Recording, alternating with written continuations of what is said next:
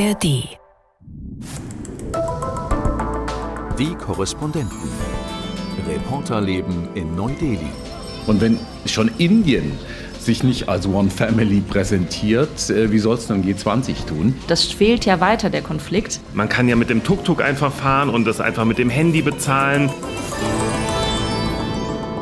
Ein Podcast von NDR Info.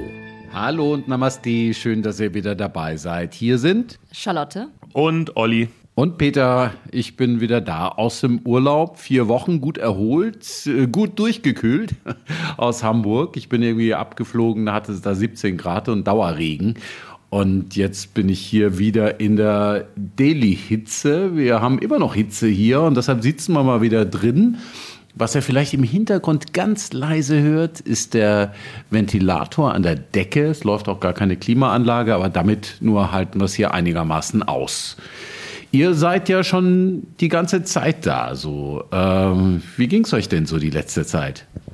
Auch ganz gut. Das ist ja für mich meine erste Monsunsaison und ich war davor ein bisschen aufgeregt und gespannt, wie es so wird. Und äh, jetzt lerne ich langsam Regen zu schätzen, weil es heißt, dass die Luft sich so ein bisschen abkühlt zumindest, auch wenn es gerade immer noch 28, 30 Grad sind. Aber ich habe mich so ein bisschen an Monsun gewöhnt und ich hätte nicht gedacht, dass ich das jemals sage, aber ich beneide dich etwas, Peter, um die frische Luft in Hamburg, die ich doch ein bisschen vermisse. Also dieses Gefühl, dass man morgens mal das Fenster aufmacht und da gibt's so frische Luft oder wenn man auf dem Fahrrad sitzt, überhaupt Fahrradfahren draußen. Ähm, genau, deswegen äh, beim nächsten Mal nimmst, du einfach einen Koffer frische Luft mit. Das ist echt verrückt, ne? Ich finde, je, je länger man hier ist, desto mehr lernt man diese frische Luft zu schätzen. Ich weiß nicht, wie es dir im Urlaub ging, aber ich bin zum Beispiel nach Frankreich geflogen und jeden Tag bin ich rausgegangen und gedacht, oh, wie geil ist das hier, an dieser frischen Luft zu sein, endlich mal atmen können oder überhaupt rausgehen können. Ne? Weil was, glaube ich, viele nicht verstehen, ist, in, in der jetzigen Zeit hier in Delhi ist es so, dass man wirklich sich fast nicht nach draußen einfach bewegen kann. Es ist einfach ähm, zu heiß und Charlotte hat es ja gerade gesagt, 28 bis 30 Grad hört sich nicht so viel an, aber die Luftfeuchtigkeit ist einfach so hoch, dass es einem so viel mehr vorkommt und man geht raus, man ist sofort durchgeschwitzt. Ich hatte gestern einen Dreh und mir war so unfassbar heiß, ich habe nur geschwitzt. Also deswegen probiert man sich einfach in diesen Räumen auszuhalten und du hast gerade gesagt, hier läuft der Ventilator, aber das ist eigentlich schon zu wenig. Der Raum heizt sich innerhalb von drei, vier Minuten auf und, und man ist schon am Schwitzen. Ja, also ich habe mehrmals tief durchgeatmet, jeden Tag und es sehr genossen. Ich habe es übrigens auch sehr genossen, den Kopf einfach unter einen Wasserhahn zu hängen und da zu trinken. Ja, ja. ähm, ja. Das, gute, das gute Hamburger Wasser, mit dem man sich die Zähne putzen kann, was hier in Delhi ja nicht so gut geht. Du putzt dir nicht die Zähne mit dem Wasser hier? Ja, es gibt, es gibt wie, wie du machst das. Ich habe so eine kleine Umfrage mal gemacht und die einen sagen hier, dass sie sehr wohl das Leitungswasser in Delhi benutzt zum Zähneputzen. Aber irgendwie ist es mir so ein bisschen suspekt. Deswegen benutze ich immer gefiltertes Wasser. Also die Spaltung geht bei uns durch die Familie sogar. Meine Frau hatte immer so eine Flasche mit gefiltertem Wasser dastehen zum Zähneputzen und ich ignoriere das immer und putze es mit dem Leitungswasser und habe es bisher überlebt. Ja, das meine ich aber auch hier. Ich meine, wir sind ja hier mehrere Jahre in Delhi. Ich, ich, also ich vertrete auch so ein bisschen die Meinung, dass wenn man seinen Körper nicht hier an die Umgebung gewöhnt, also dann kannst du ja gar nichts mehr machen. Vielleicht hat Olli das beste Immunsystem überhaupt, weil du genau das machst. Also wir haben heute noch ein Thema, weniger schönes Thema, das hier die Menschen gerade bewegt. In Delhi beziehungsweise ja in Haryana, in dem Bundesstaat, der, in dem Nachbarstaat von Delhi. Ähm, da gab es die letzten Tage, seit Montag eigentlich, Unruhen. Es gab insgesamt sechs Tote, davon zwei Polizisten. Es gab jetzt der neueste Stand 116 Festnahmen.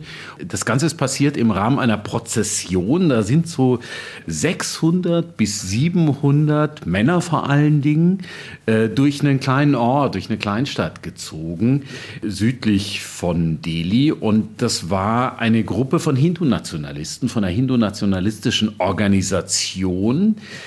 Die hatten Waffen dabei, die hatten Schusswaffen dabei, die hatten Schlagstöcke dabei.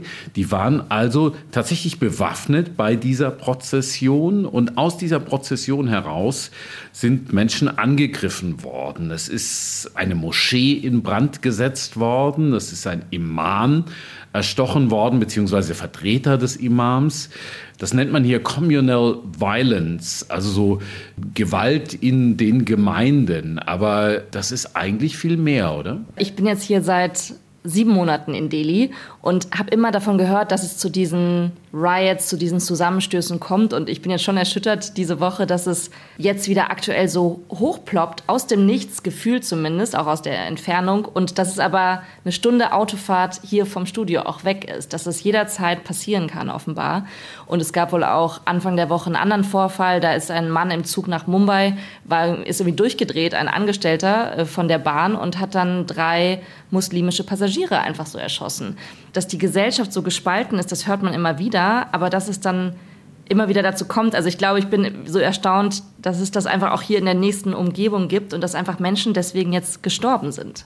Es gab ja 2020 schon heftige Unruhen, Anfang des Jahres mit vielen Toten, auch hier in Delhi. Und das ist etwas, was immer wieder auftritt. Das sind Zusammenstöße zwischen Hindu-Nationalisten und Muslimen. Es ist nicht immer ganz leicht, eine Schuld zuzuordnen, aber in dem Fall sieht es jetzt auch wieder so aus, als seien Hindu-Nationalisten auf Muslime losgegangen. Das ist relativ eindeutig in dem Fall. Das war Anfang 2020 auch so. Das Ganze war damals vor dem Hintergrund der Diskussion über das Staatsbürgerschaftsgesetz, das neue, das Muslime benachteiligt hat, Muslime hier in Indien. Ja, und da sieht man eben die Bruchlinien in dieser Gesellschaft zwischen der Hindu-Mehrheit und der muslimischen Minderheit. Und das sind Konflikte, die immer wieder auftreten. Und das, in dem Fall ist es tatsächlich spannend, und erschreckend, dass es hier vor den Toren Delis gerade wieder passiert und in diesen Wochen, wo in vier Wochen, in gut vier Wochen hier ähm, die Staats- und Regierungschefs der G20 äh, tagen werden beim Gipfel in Delhi. Ja, und es ist natürlich genau das, was, was Indien nicht will, ne? dass es mit solchen Themen jetzt in die, in die Schlagzeilen gerät. Äh, Indien will ja dafür stehen, dass es Gesellschaften vereint, dass es Länder zusammenbringt. Sie sehen sich ja als der Anwalt des globalen Südens und äh, wollen, wie gesagt, sie wollen zusammenführen und nicht für solche Themen in die Schlagzeilen geraten. Ich frage mich allerdings, wie man das jetzt wirklich als Indien verhindern kann. Also sie wollen es natürlich unbedingt verhindern, dass das auch ausländische Gäste sehen, solche Themen. Aber wie will man so einen tiefen Konflikt, der in der Gesellschaft wirklich verankert ist, verbergen? Also da bin ich gespannt, wie sie das das jetzt machen wollen, da müssen sie wirklich mit einem massiven Polizeiaufgebot eigentlich kommen und diese Gruppen wirklich auseinanderhalten, weil sonst kann man diesen Konflikt, der so tief äh, schwelt, eigentlich nicht stoppen, meiner Meinung nach. Ja, sie haben relativ viel Polizei dahin geschickt. Sie haben 1500 Polizisten in diese Gegend geschickt, äh, die das Ganze kontrollieren sollen. Das versuchen die jetzt schon. Man muss, glaube ich, schon sagen, das sind Gruppen vom ganz rechten Rand der Hindu-Nationalisten. Aber es sind natürlich Hindu-Nationalisten und insofern haben die als Ideologie die Hindutva, das heißt ein Indien als Hindu-Staat. Und diese Ideologie hat die Regierungspartei BJP auch. Man kann der BJP jetzt, glaube ich, nicht unterstellen, dass sie irgendein Interesse an solchen Konflikten im Vorfeld des G20-Gipfels hätte. Ja? Also ein Motto ist One Family. Und wenn schon Indien sich nicht als One Family präsentiert, äh, wie soll es dann G20 tun? Aber in der Vergangenheit war es durchaus so, dass die BJP und Gruppierungen der BJP, die der BJP nahestanden, Kontakte mit solchen Gruppen gepflegt haben, solche Gruppen unterstützt haben und insofern natürlich auch eine gewisse Verantwortung haben, die wieder einzudämmen.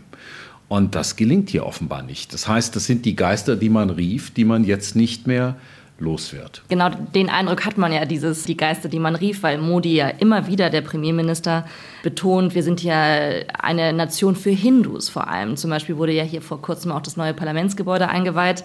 Und wenn man die Bilder gesehen hat, da hat Modi sich so wie so ein spiritueller Führer inszeniert, der dann auch mit so Gebeten, mit Priestern dieses Parlamentsgebäude einweiht.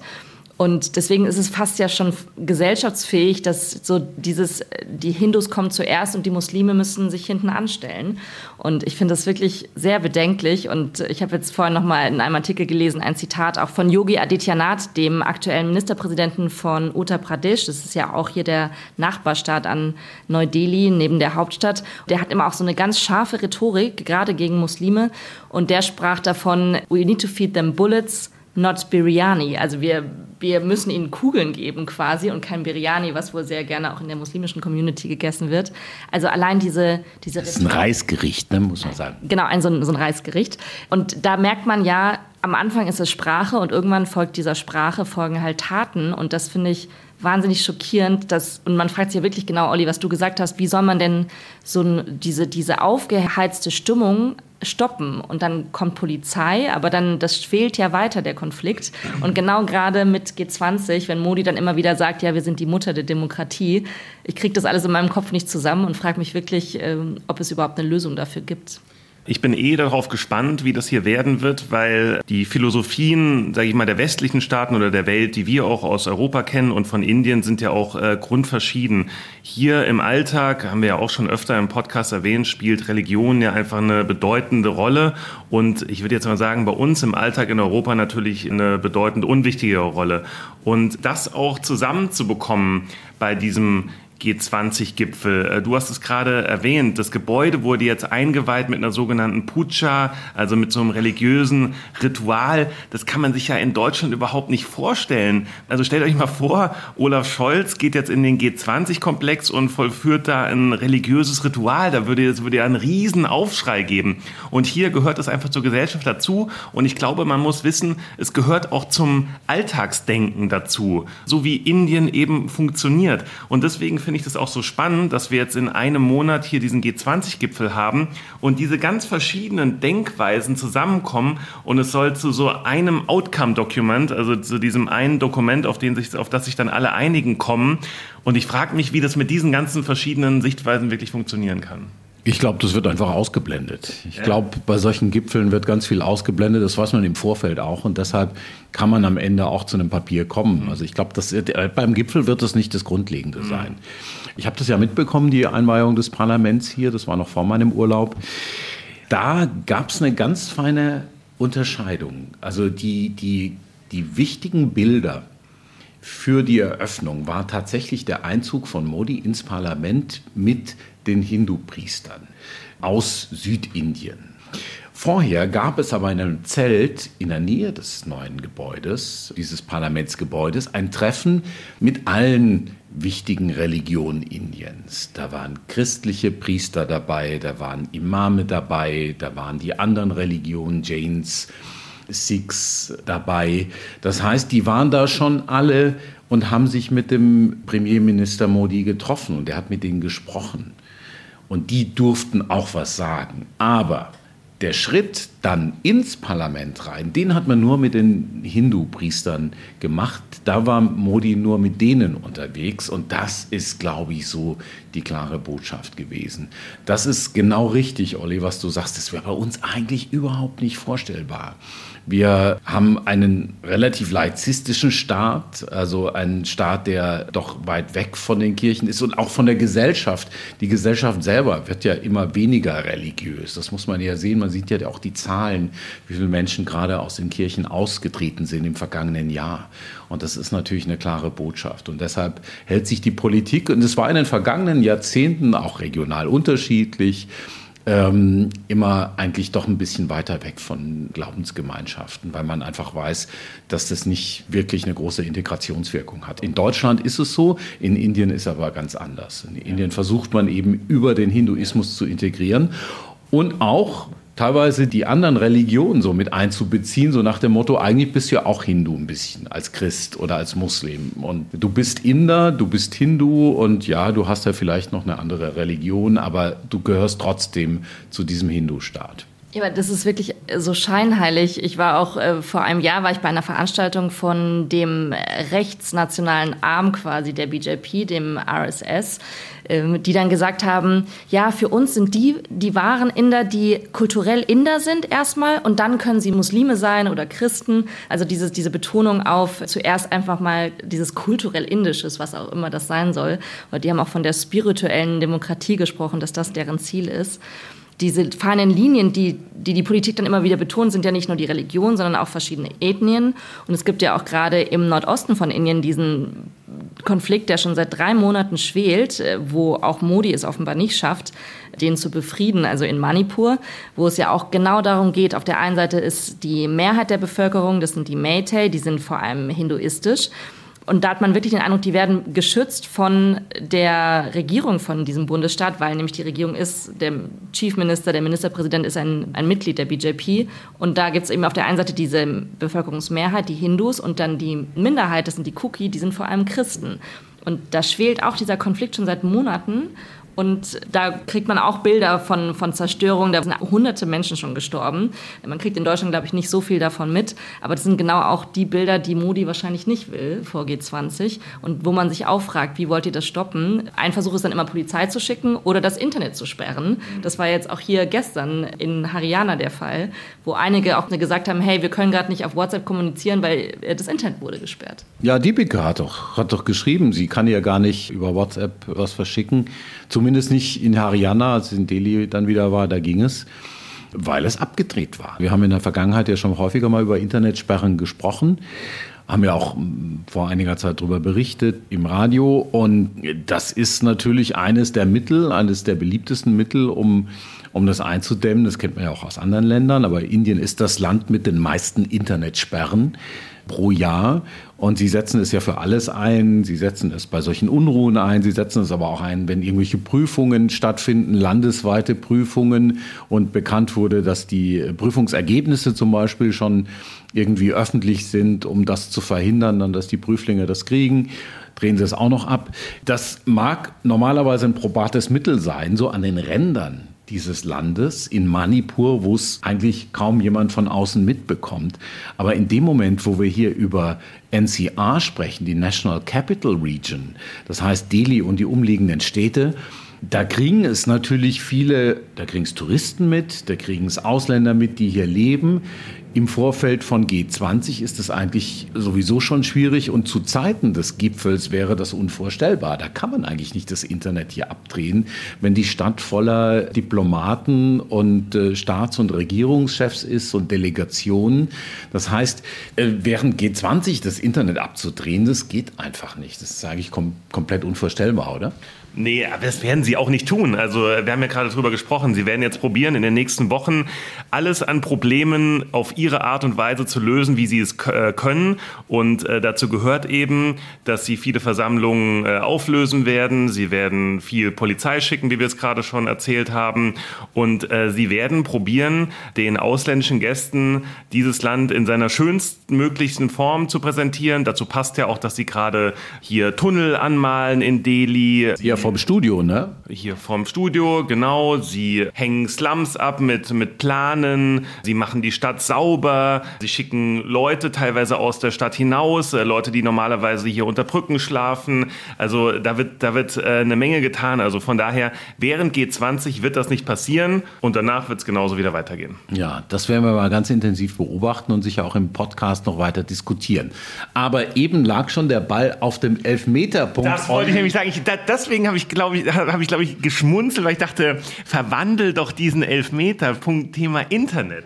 Ja, genau. Olli, also Stichwort Internet. Du willst uns was sagen. Du hast gestern was gemacht. Ja, deswegen bin ich ja heute hier, glaube ich, vor allen Dingen. Ähm, genau, ich war gestern auf einem Dreh auf dem Sarojini Market hier in, in Delhi. Es war super, super heiß, aber wir haben das Thema verfolgt. Indien als äh, Vorreiter bei digitalen Bezahlsystemen. Die kennen wir ja alle aus unserem Alltag hier.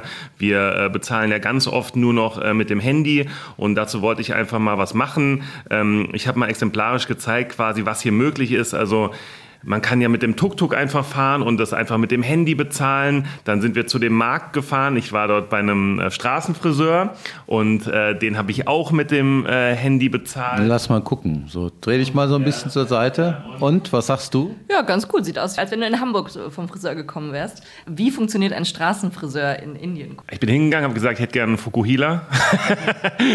nee. Ist das ein Hindi-Wort? Fukuhila, klassisches Hindi-Wort, glaube ich, steht hier in jedem Duden oder wie es eben hier in Hindi die heißt äh, auch drin. Nee, äh, tatsächlich ist es sogar ganz witzig. Also man kommt jetzt zum Straßenfriseur, ich wurde gar nicht gefragt, welche Frisur ich überhaupt haben äh, wollen würde. Es wurde einfach angefangen zu schneiden. Aber manchmal kommt man ja, fährt man an der Straße entlang und dann sieht man nur einen, einen Typen, der hat einen Stuhl und der hat einfach einen kleinen Spiegel an die Mauer dran gehängt. Ich finde es faszinierend. Ja, ja, genau, genau so war es. Also es ist äh, wirklich ein kleiner Hocker, ähm, ein kleiner Holztisch, ein Spiegel ist dort hingestellt, ein paar Utensilien. Das Witzigste fand ich übrigens noch, dass man kennt es ja aus Deutschland, wenn einem dann so ein bisschen nachher, wenn man dann geföhnt wird und ein bisschen die Haare, glaube ich, aus dem Gesicht geblasen werden, dort nimmt man eine ganz normale Bürste, mit der man normalerweise in Deutschland vielleicht kehren würde. Mit so einer Bürste, da wurde beim Puder aufgetragen und dann wurde über mein Gesicht dann äh, drüber gegangen mit der Bürste. So wurde ich sauber gemacht. Das hat aber nicht viel geholfen, weil es waren, wie gesagt, 30 Grad und 100% Luftfeuchtigkeit gefühlt und die Haare haben überall an meinem Körper geklebt. Die digitale Bezahlung hat aber trotzdem funktioniert. Und was hast du gezahlt für die Frisur? Ich habe dafür bezahlt, ich glaube, so ein bisschen auch ein Ausländertarif, weil ich glaube, normalerweise ist es noch billiger. Ich habe 200 Rupien bezahlt, das ist nur umgerechnet so ungefähr 2,20 Euro, 2,30 Euro wahrscheinlich. Da war aber auch noch, Rasur war auch noch dabei. Also ich konnte damit leben. Der Kollege Mohammed, der mir die Haare geschnitten hat, war auch ein ganz lieber Kerl. Von daher habe ich das gerne bezahlt und hat auch gut gemacht. Ja, finde ich auch. Also das steht ja echt gut. Und äh, was hast du noch alles festgestellt da auf dem Sarogini Market? Naja, also wie gesagt, dass man eben bei, würde ich sagen, 98 Prozent der Geschäfte wirklich äh, digital bezahlen kann. Und das ist ja natürlich ein riesiger Unterschied zu Deutschland, wo man immer noch teilweise in eine Bäckerei oder Metzgerei äh, geht und nur mit Bargeld zahlen kann. Überhaupt ist da Indien wirklich sehr, sehr weit. Also es gibt mehr als 70 von diesen Bezahl-Apps, die man sich runterladen kann. Das funktioniert dann in äh, Sekundenschnelle. Ich habe es, glaube ich, gerade schon mal gesagt. Vergangenen Jahr knapp 90 Milliarden digitale Transaktionen in Indien Indien werden weltweit fast die Hälfte aller digitalen Transaktionen auf der Welt getätigt. Also Indien ist da wirklich absoluter Vorreiter, was das angeht. Und das ist natürlich auch total praktisch einfach, weil ich habe, weiß nicht, wie es euch geht, ähm, habt ihr noch Bargeld hier dabei in Delhi, wenn ihr rausgeht? Ja, ich habe immer noch ein bisschen Bargeld ja. dabei, aber, aber auch nicht mehr so arg viel. Ja, vor allem manchmal, wenn die App dann nicht funktioniert oder ja. das Internet gerade nicht so gut ja. ist. In manchen Wohngegenden, wenn die Häuser so eng stehen, habe ich manchmal das Gefühl, das Internet funktioniert nicht so gut. Aber übrigens, eigentlich ähm, 90 Milliarden ist, hört sich zwar viel an, aber bei 1,4 Milliarden Bevölkerung ist es gar nicht so viel. Ne? Und bei 365 Tagen im Jahr. Ja, ich glaube, in diesem Jahr wird es auch noch mal deutlich steigen. Also äh, zu, ihr wisst ja auch, dass ähm, in ländlichen Regionen natürlich vielleicht dann auch nicht jeder dann ein Handy hat ne? oder das Internet vielleicht dann nicht so gut funktioniert. Aber ich denke, das wird in den äh, nächsten Jahren noch mal exponentiell ansteigen, weil die Regierung ähm, hat das ja auch promoted, das Ganze. Die wollen das, das äh, mit UPI nennt sich das hier, diese digitalen Bezahlungen, dass die ähm, noch weiter steigen. Und also ich finde das wirklich äh, sehr, sehr praktisch für den Alltag. Ich finde, dass da ist Indien wirklich äh, ganz Europa oder beziehungsweise auch der ganzen Welt eigentlich einen Schritt voraus. Und ich finde, das machen sie wirklich sehr, sehr gut. Ja, das finde ich auch. Und der, der Unterschied, ich meine, du zahlst in Deutschland ja auch inzwischen dem Handy, hältst das einfach hin. Aber der Unterschied ist eben auch, dass es nicht nur in größeren Märkten geht oder so in Supermärkten oder, sondern es geht eigentlich überall und für wirklich Kleinstbeträge was ich jetzt gerade in Deutschland wieder gesehen habe, schon so diese Hinweise, keine digitale Zahlung oder keine, keine Kartenzahlung, auch unter einem gewissen Betrag, 5 Euro, 10 Euro, solche Sachen. Oder man wird einfach noch irgendwie komisch angeguckt, wenn man irgendwie 1,20 Euro äh, digital zahlt. Ja, ich habe gestern einen Chai, also einen Tee auf dem Markt getrunken, der 20 Rupien gekostet hat, also 20, 25 Cent. Auch das, da hat jeder seinen eigen, eigens generierten QR-Code, den scannst du und dann ist das Geld auch innerhalb von zwei, drei Sekunden ist das bei denen das Geld. Ne? Also so ein bisschen so ungefähr wie PayPal, würde ich sagen, bei uns, nur dass es hier wirklich komplett in den Alltag äh, integriert ist und du auch fünf Rupien, also fünf, sechs, sieben Cent einfach da äh, überweisen kannst. Und vor allem, das geht ja auch so viel schneller. Ich habe nur ja. gerade überlegt, so in Deutschland auf dem Markt oder steht man ja erstmal an und dann immer tauschen die Münzen hin und her, dann musst du immer mit deinen Münzen die, die rumtragen. Also ich finde es wirklich faszinierend, wie schnell das hier geht und dass du wirklich an, auch zu dem Obsthändler an der Ecke gehen kannst und du brauchst kein Bargeld. Und die Pika sagt zum Beispiel, ja, sie geht oft nur noch mit dem Handy raus. Ja. Also. ja, und dann spart man sich das auch, dass man sich ärgert über Leute, die vor einem stehen und sagen, die 3,3 Euro, 3 43, die habe ich noch passend. Das gibt es hier eigentlich nicht so. Aber Aber es ist natürlich auch ein Mittel der Korruptionsbekämpfung, dass alles unwahr passiert, ne? dass man nicht mehr mit Bargeld arbeitet. Dazu passt übrigens auch, das ist ja vor ein paar Wochen verkündet worden, dass die 2000 Rupien äh, Geldschein äh, aus dem Verkehr gezogen wird. Das heißt, wir haben als höchste Summe, höchsten äh, Wert eines Geldscheins 500 Rupien. Das sind 5,50 Euro ungefähr oder 80. Und tatsächlich ist es dann nur noch der 500er. Das heißt also... Ähm, 5,50 Euro oder so. Ja, genau, ja. richtig. Und das zeigt ja, ich meine, damit lässt sich ja gar nichts mehr machen.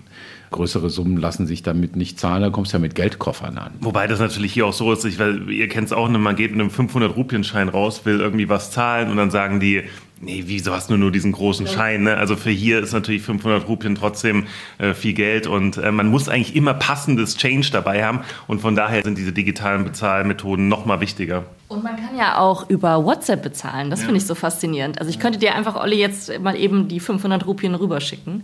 Aber ich könnte mir schon vorstellen, in Deutschland, das wird einfach dauern, weil wir ja einfach von Grund auf etwas skeptischer sind. Und man ist natürlich dann total digital verfolgbar, was du genau für ausgegeben hast und wo du überall warst. Ne? Das ist natürlich die Kehrseite. Und, und das hast du ja hier überhaupt nicht. Ne? Diesen Datenschutz quasi, da haben wir ja auch schon öfter hier im Podcast drüber geredet, dass quasi das Thema Datenschutz hier wirklich sekundär behandelt wird und jeder so gut wie gläsern ist. Das steht wieder auf einer anderen Seite. Das ist ja dein Spezialthema. Richtig. Ich habe gerade mal noch mal geguckt. Äh, es ist eben so bei WhatsApp, das finde ich ganz faszinierend.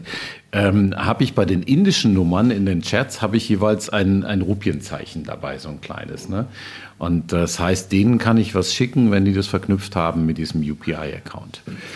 Ja, wenn ihr Kritik habt. Wenn ihr uns was sagen wollt, wenn ihr uns Feedback geben wollt, dann schreibt uns sehr gerne an neudeli.ndr.de, neudeli.ndr.de und ich habe es lange nicht mehr gesagt, wenn ihr mal hier sein solltet in Delhi und vorbeischauen wollt bei uns im ARD-Studio, dann könnt ihr das gerne tun. Wir haben jetzt gerade wieder Besuch, glaube ich, diese Woche, oder? Genau, gleich zwei Podcast-Hörer kommen vorbei. Da freuen wir uns sehr drauf. Und wie gesagt, wenn es passt, dann machen wir die Türen auf. Nicht unbedingt während des G20-Gipfels, aber ansonsten jederzeit. Genau. Dann habt mal eine gute Woche und äh, sagen hier Tschüss. Olli. Charlotte. Und Peter. Ciao. Die Korrespondenten. Reporterleben in Neu-Delhi. Ein Podcast von NDR Info.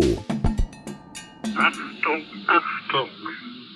Hier ist die Sendestelle Berlin. Hallo, ich bin Gabor Pahl und für alle, die gerne in die Vergangenheit eintauchen, habe ich etwas, was es sonst nirgends im deutschsprachigen Raum gibt. In meinem Podcast stelle ich euch historische Tonaufnahmen vor, ungeschnitten. Eine unglaubliche Tragödie, die uns gerade bestätigt wurde. John Lennon wurde vor seinem Apartment in New York in den Rücken geschossen, dann ins Krankenhaus transportiert, aber bei seiner Ankunft dort war er bereits tot. Archivradio Geschichte im Original, so heißt der Podcast. Wir bieten euch unzählige Aufnahmen vom Ersten Weltkrieg, es muss denn das Schwert nun entscheiden. Bis fast in die Gegenwart. Die Sitzung des US-Kongresses in Washington ist unterbrochen worden. Grund ist, dass Demonstranten ins Kapitol eingedrungen sind. Und dann gibt es ja so berühmte Sätze der Geschichte. Niemand hat die Absicht, eine Mauer zu errichten. Wir wollen mehr Demokratie wagen. Wir haben so vieles geschafft, wir schaffen das. Und das Tolle am Archivradio ist, dass man solche Sätze dann nochmal im Gesamtzusammenhang hören kann. Wir fordern Sie alle auf, den alltäglichen Sexismus hier im Parlament einzustellen. Archivradio Geschichte im Original. Den Podcast gibt es in der ARD Audiothek und überall sonst, wo es Podcasts gibt.